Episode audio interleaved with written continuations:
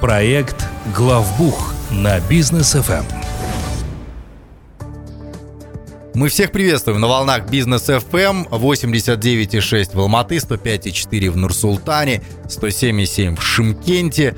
Это наши частоты, на которых наш, нас можно найти, а также на сайте businessfm.kz, друзья, можете включить прямой эфир, если вдруг вышли из машины куда-нибудь и э, эфир продолжить э, слушать нужно.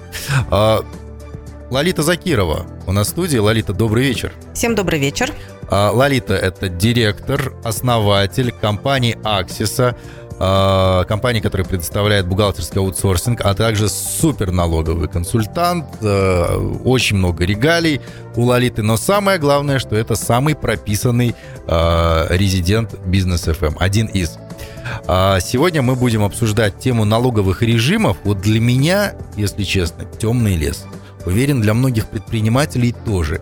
А более того, уверен, что многие предприниматели, которые сегодня нас будут слушать, они поймут, что оказывается, они находятся не в том налоговом режиме. Либо можно найти налоговый режим более выгодный. Вот на данный момент в Казахстане какие существуют налоговые режимы, Лолит? Ну, смотрите, на самом деле у нас вообще, я могу сказать, что налоговые режимы не так часто все-таки меняются. И это а, хорошо, хотя да, бы это хотя, хотя бы это хорошо, хотя бы вот разобраться есть у нас время, да, mm-hmm. почитать, а что же там на самом деле есть. а, ну, давайте так по порядку. У нас есть общеустановленный режим. Mm-hmm. Вот с него мы все-таки начнем. То есть это режим, а, который мог, могут использовать абсолютно все компании. Общеустановленный режим, он, ну, как-то исторически самым сложным считается, самым страшным, многие его боятся. А, он предполагает, что предприниматель должен вести учет и доходов, и расходов. Угу. Это вот основное направление, которое нужно запомнить, угу. понимая, что такое общеустановленный. И у нас есть еще ряд спецрежимов.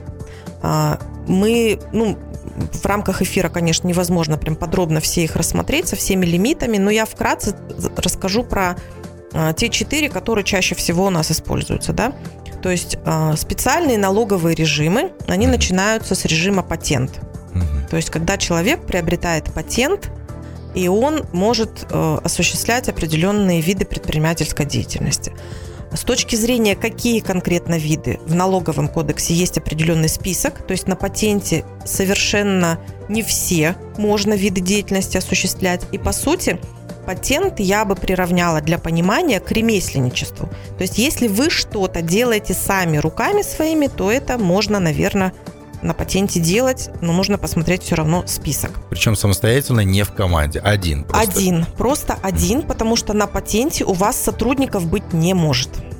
В случае, если у вас есть сотрудники, тоже есть у нас а, упрощенные такие специальные налоговые режимы. Самый популярный – упрощенная декларация. То есть упрощенная декларация предполагает, что вы декларируете в первую очередь свои доходы, и налог уплачивается именно с ваших доходов. И очень часто предприниматели, которые на упрощенке, они считают, что, в принципе, ну, расходы можно вообще тогда как бы не учитывать, на них можно не обращать внимания, документы брать не нужно и так далее. Это неправильно. То есть ваша расходная часть, да, она не участвует в налогообложении, но тем не менее вы обязаны все-таки расходную часть тоже вести. И в первую очередь, я бы даже сказала не то, что обязана, а это вам необходимо, потому что вы в противном случае не сможете понять, а в принципе ваш бизнес прибыльный или нет. А следующий налоговый режим – это налоговый режим с фиксированным вычетом. То есть это тоже упрощенный налоговый режим, который предполагает, что вы учитываете и свои доходы, и свои расходы. Но он отличается от общеустановленного тем, что там расходы немножко по другой схеме декларируются. Вы там можете даже увеличить свои вычеты, если вы соблюдаете определенные условия. А, несмотря на то, что этот налоговый режим, он отличается от общеустановленного, mm-hmm. но почему-то он большую популярность не имеет у нас в Казахстане. Очень мало компаний, которые применяют вот этот режим фиксированного вычета. То есть все, конечно, любят очень упрощенную декларацию и не любят именно с расходами со своими заморачиваться, yeah. отслеживать их и так далее. И новый режим, который у нас появился в этом году, и который на ближайшие несколько лет будет достаточно, на мой взгляд, востребован для определенных категорий, это режим розничного налога. Ну, само название предполагает, что он применим только для тех компаний, которые занимаются торговлей в розницу. А, есть там определенные ограничения, но есть и определенные льготы. Вообще для каждого из режимов есть лимиты, в рамках которых декларирование происходит доходной части, а, есть определенные ограничения, и в случае, если идет превышение у предпринимателя, то он должен переходить на другой режим. А, по розничному налогу лимиты эти, они значительно выше. Это выгодно для компаний, которые уже близко подходят к порогу по НДС. А напоминаю, что у нас сейчас порог по НДС в этом году это пока еще 30 тысяч МРП. Один МРП это у нас 2917 тенге, ну то есть ориентируйтесь, что это чуть менее 90 миллионов. На следующий год у нас значительно понижается порог по НДС, это 20 тысяч МРП. И, естественно, многие компании, которые сейчас уже очень близки к этим лимитам, должны уже сегодня задуматься о том, а как они будут функционировать в следующем году, и не возникнет ли у них необходимость и обязательство регистрироваться уже как плательщик НДС со всеми там вытекающими последствиями. А режим розничного налога, несмотря на то, что вот он недавний совсем, он на самом деле достаточно популярный. Очень много компаний, которые перешли на этот режим. Ну, естественно, если у них сам вид деятельности допускает использование этого режима, а есть перечень прям по ОКЭДам, по классификатору, какие конкретно ОКЭДы попадают под этот режим. Есть компании, которые открылись уже сразу под этот режим, то есть прям изначально начали свою деятельность в режиме розничного налога. Это вот вкратце такое описание. Есть еще режимы для сельхозпроизводителей, но они такие очень специфичные. Я думаю, в рамках сегодняшнего эфира мы на них сильно останавливаться не будем. Ну, то есть, получается, основных это четыре. Четыре упрощенных основных, да, можно сказать так. Отлично.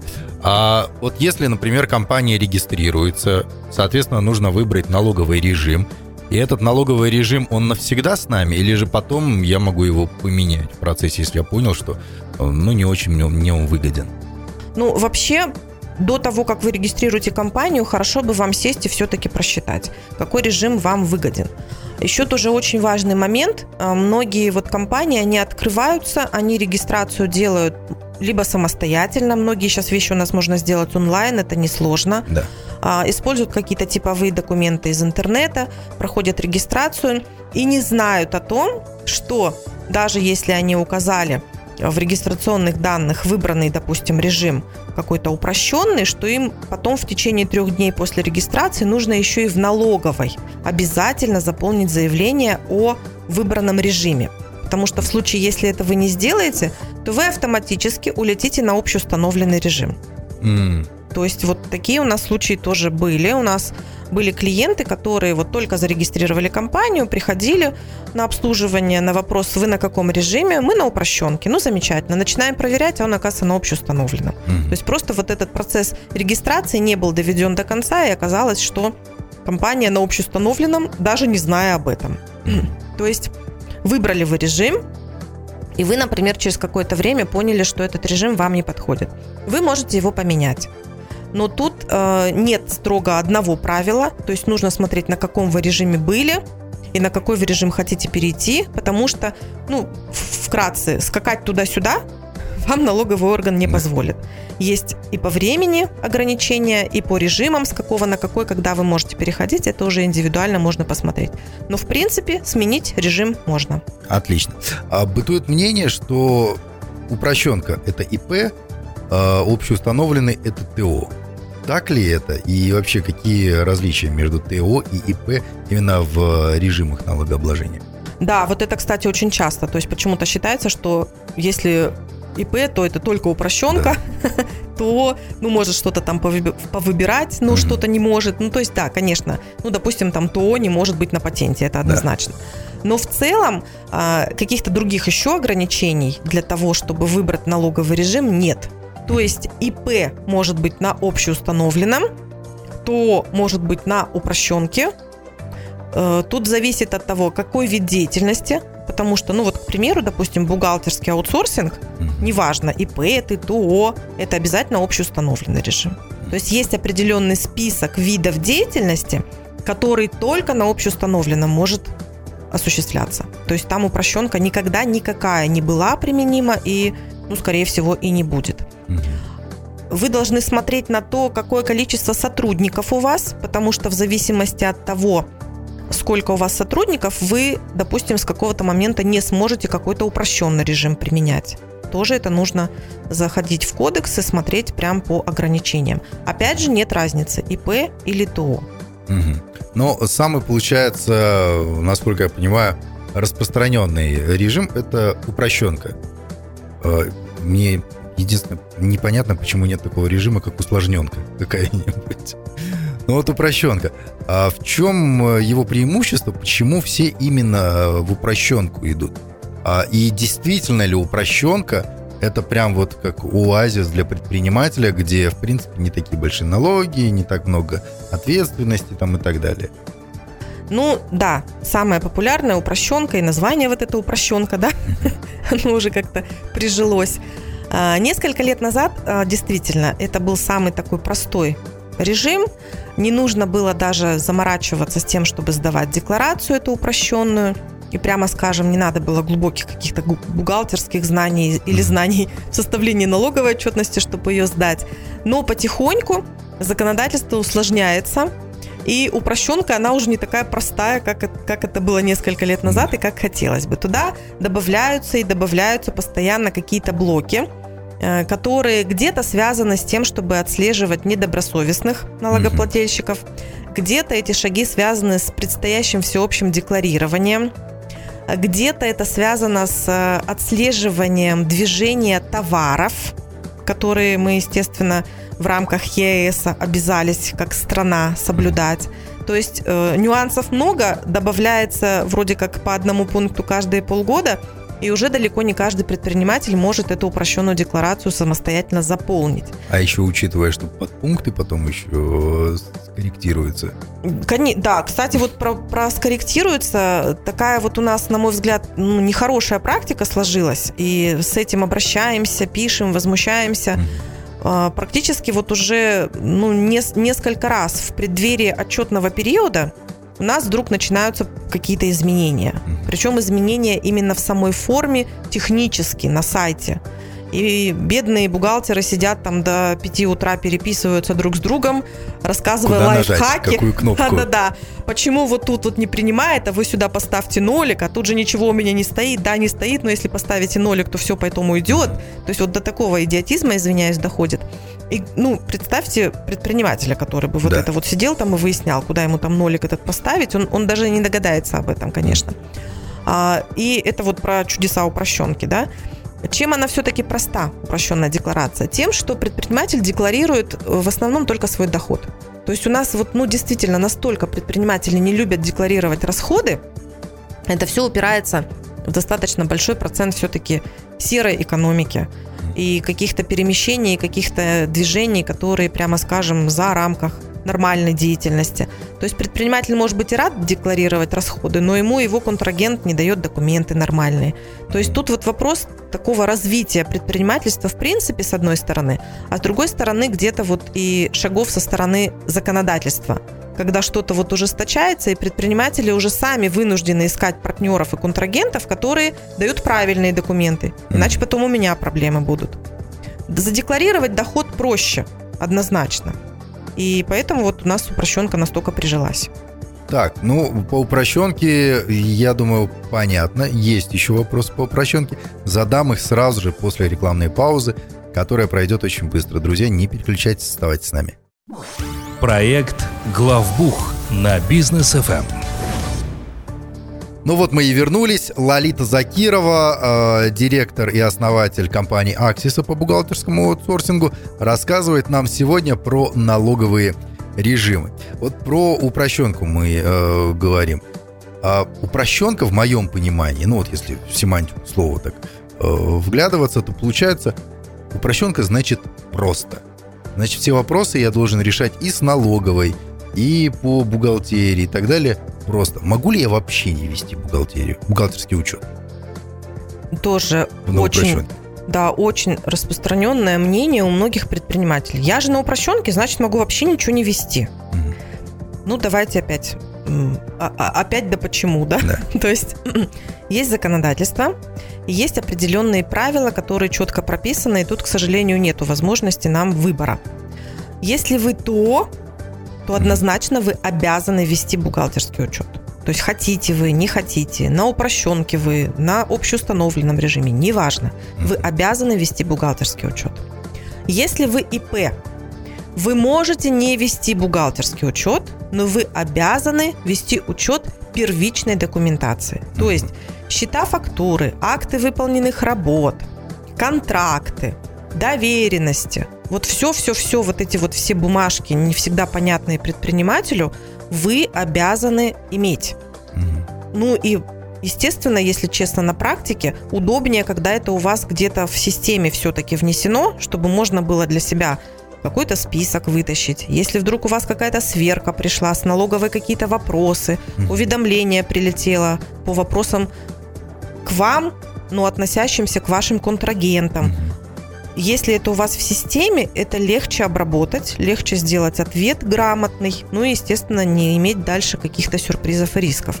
А если это у вас просто в какой-то куче свалено, вроде как они у вас есть, но если пришел запрос, вы представляете себе, да, в рамках исковой давности у вас в течение трех лет назад могут прийти какие-то вопросы, а у вас документы в каких-то там коробках сваленные в кучу. Как вы сможете на них, простите, на эти запросы отвечать, имея вот такие документы? То есть это очень сомнительно. Потом для ИП вообще предусмотрены налоговые регистры. Они обязаны их вести. Ну, регистр это, скажем, простым языком такая таблица большая, да, в которой собрана вся эта информация. Вот если у вас просто первичная документация, у вас, простите, где регистры? Вы их от руки ведете где-то, вот записываете в столбик? Или как вы их вообще ведете? При отсутствии таких вот документов, как регистр, к примеру, в случае какой-то проверки у вас будет штраф. То есть, ну, не, не так все просто, как хотелось бы. Упрощенка – это, да, что-то проще, но это не значит, что что-то вы вообще не делаете. Понятно. А, и теперь перебираемся к страшному э, режиму общеустановленному. Действительно ли он так страшен, как его малюют? Или же все-таки есть у него тоже какие-то свои преимущества? Ну, я вообще абсолютно спокойно отношусь к общеустановленному режиму, если честно. И вот, ну, когда бухгалтер работает с компанией на общеустановленном режиме, и компания знает, что она на общеустановленном режиме, то чаще порядка гораздо больше в бухгалтерии, потому что сам предприниматель уже понимает, что тут нужно четко не только доходы декларировать, но и расходы тоже. А чтобы предпринимателю проще было, мы составляем там какие-то памятки для того, чтобы его непосредственно сотрудники, которые там закупками занимаются, а, какими-то там еще там логистикой, да, вопросами. То есть, чтобы у этих людей были такие памятки, в которых четко написано, какие документы они в каких случаях должны брать. То есть, да. вот это упрощает достаточно работу. Но, в принципе, общеустановленный режим, он, ну, ничем не страшен. То есть, он ничем не хуже, не лучше. Момент, что там другой процент платится, это однозначно, да, это уже э, тут не страшилка, а, ну, просто финансовые неприятности, которые возникают в этом режиме. Процент налога там другой. Он не такой, как в упрощенном режиме. Но если вы грамотно строите свой учет, если вы декларируете все расходы, если у вас все расходы задокументированы, то вполне может оказаться, это надо, конечно, садиться считать, что для вашего конкретно бизнеса общеустановленный режим выгоднее, чем упрощенный. Вот такие примеры они на самом деле на практике случаются. Окей, а предпринимателю как все-таки выбрать, какой нужен ему режим? Считать. То есть садиться и считать. Потому что любой налоговый режим – это цифры, это сравнение. Если вы только начинаете свою предпринимательскую деятельность, ну, вы все-таки должны спрогнозировать, а как у вас будет развиваться доходная составляющая, а что у вас будет в расходах, то есть элементарный бизнес-план и финансовую модель нужно иметь. Пусть она будет совсем-совсем простая, но конечно, нужно сесть и посчитать. Если вы сами это сделать не можете, потому что, ну, действительно, нюансов туча, да. и просто времени на самом деле нету в этом разбираться, обратитесь к консультантам. Это невеликих денег стоит, просто с вами сядут и как минимум на уровне, там, на пальцах, угу. на, на уровне того, что вы сейчас уже представляете о своем бизнесе, мы просто посчитаем вместе с вами, прямо на циферках вы эту модель унесете с собой. Это будет там элементарный файл в Excel, который вы сможете потом у себя даже сами там менять, что-то там добавить, убрать, но вы уже будете представлять, какой режим выгоднее. Хотя бы пример уже. Хотя бы примерно, совершенно верно. Потому что вот, ну, пример далеко не надо ходить, вот честно скажу. Буквально у нас вот э, там месяц-полтора назад был кейс, э, с клиентом, которого мы недавно взяли на обслуживание, и который как раз вот в стадии в такой, что он до этого вел что-то сам, и он привык, что он сам что-то там перепроверяет, с чем-то там сам э, принимает решения и как-то там контролирует. И он приходит к нам на аутсорсинг. Так. Мы объясняем, какая специфика работы. То есть мы объясняем, что у нас, ну, к сожалению, там или к счастью, в голове нет Bluetooth, мы не можем догадаться, что у вас происходит. Да. Если вы нам не говорите о том, что вы делаете, то мы об этом и не узнаем. И вот мы по прошествию там, ну, прошел э, период полугодия, нужно сдавать полугодовую декларацию. Мы, когда брали его на обслуживание, мы, соответственно, отмечали, что он как раз на упрощенной декларации.